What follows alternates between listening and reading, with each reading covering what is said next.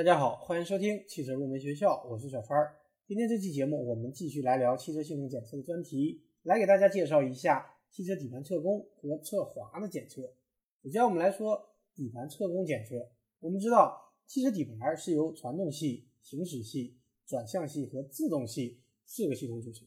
这四个部分我们之前都做过相应的专题，讲的非常的详细。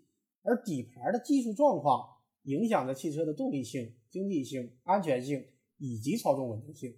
所以说，对于汽车底盘的检测也是非常有必要的。其中，底盘测功就是我们很常见的检测项目。底盘功率的检测又称为整车输出功率的检测，它是指汽车驱动轮输出功率的检测。大家不要误认为是发动机输出功率的检测，而是指汽车驱动轮输出功率的检测，所以叫做底盘测功。那么底盘测功有什么用呢？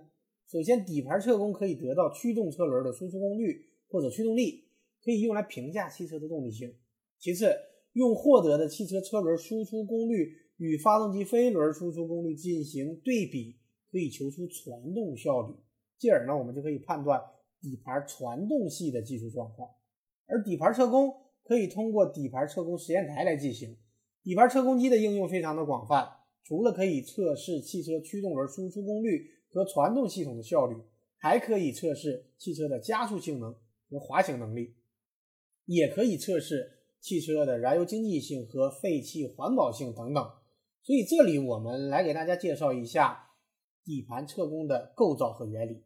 首先，它具有一套道路行驶模拟系统，主要是依靠滚筒，可以分为单滚筒和双滚筒。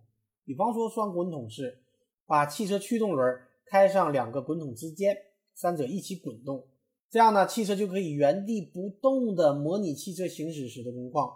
其次，它具有一套加速装置，加速装置就是能够人为的给汽车驱动轮施加大小可调节的负荷，这样呢，可以模拟路面的行驶条件，同时也是一个测功装置，可以用来吸收并测量发动机经过传动系统给。驱动车轮的功率和牵引力。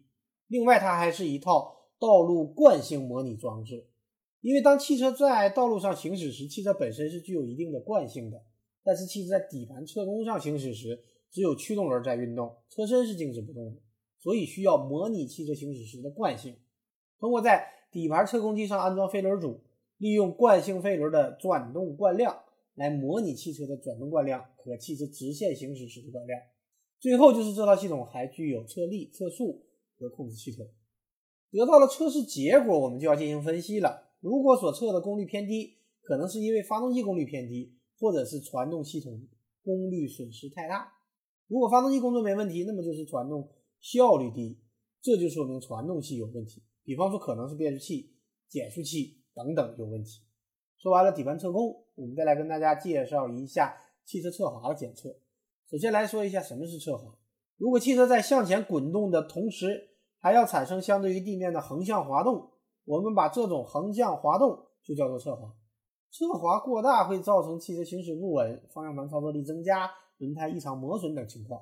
所以在必要的时候，我们需要对汽车的侧滑量进行检测。我们可以通过滑板式侧滑实验台来检测汽车的侧滑量。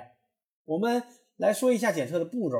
第一步呢？是要确保车辆轮胎的胎压、花纹的深度符合标准的规定，同时轮胎胎面清洁。第二步，车辆正直居中开进侧滑实验台，并且保持转向轮处于正中位置。第三步，我们以三到五公里每小时的车速平稳通过侧滑实验台，读取最大数值。有了数值，那么我们就可以进行结果分析了。比方说，在国标机动车安全技术条件当中规定。